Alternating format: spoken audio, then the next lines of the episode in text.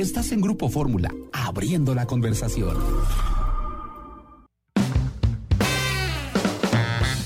Itinerario turístico con José Antonio López Sosa.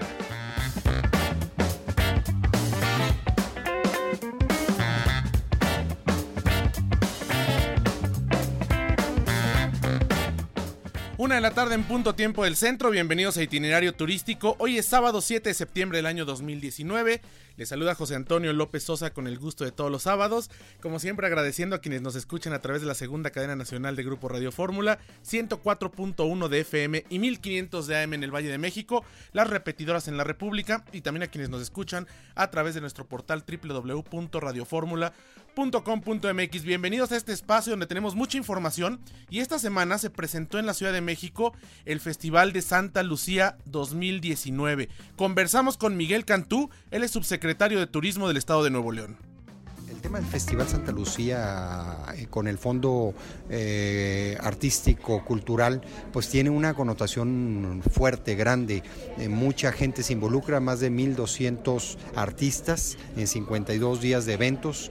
Ha sido estratégico y maduro después de 12 años trabajar en equipo, muchos involucrados en el tema para que durante septiembre, octubre y noviembre tengamos también una ocupación alta en el área metropolitana y en nuestros municipios eh, rurales.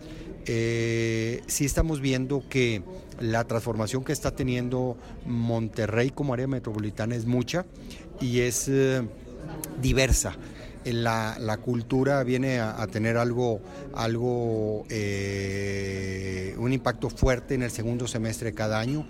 Uno por el Festival Santa Lucía, del cual ya hablamos, y dos con el cierre de Lustopía, un evento de, más de 250 luces, eh, figuras eh, iluminadas, que dura eh, lo que es el cierre de año, ¿no? Finales de noviembre, diciembre hasta el 6 de enero. Nos llama mucho la atención el cartel internacional que tienen, porque esto, bueno, también posiciona a Monterrey a nivel mundial. Vaya, en México es una de las ciudades más importantes, es un destino de negocios conocido, lo está empezando a hacer como eh, de placer también y de cultura, pero el hecho que venga todo este cartel de diferentes países también posiciona a Monterrey dentro del mapa internacional del turismo y de la cultura.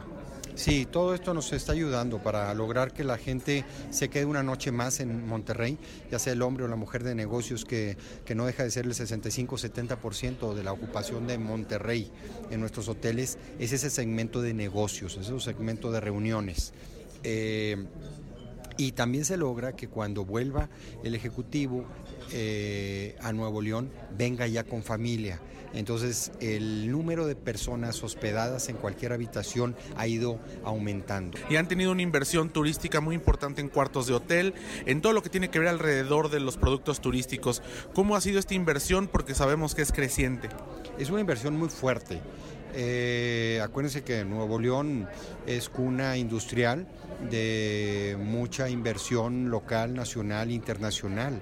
Hoy en día va a seguir creciendo.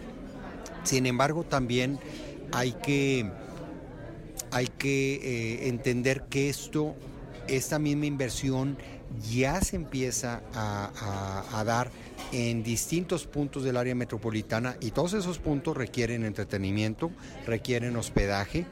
Y, hablar de ese tipo de eventos eh, de culturales, artísticos, musicales, vienen a fortalecernos como, como destino turístico.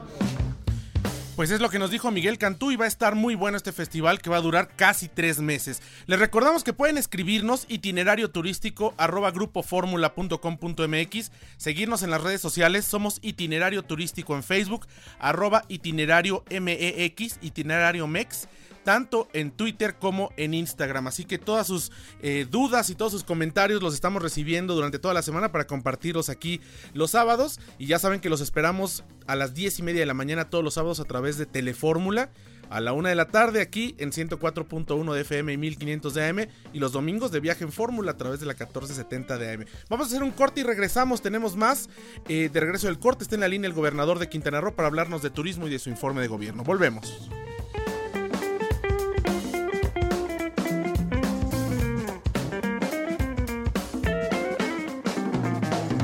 Estás abriendo la conversación con Itinerario Turístico.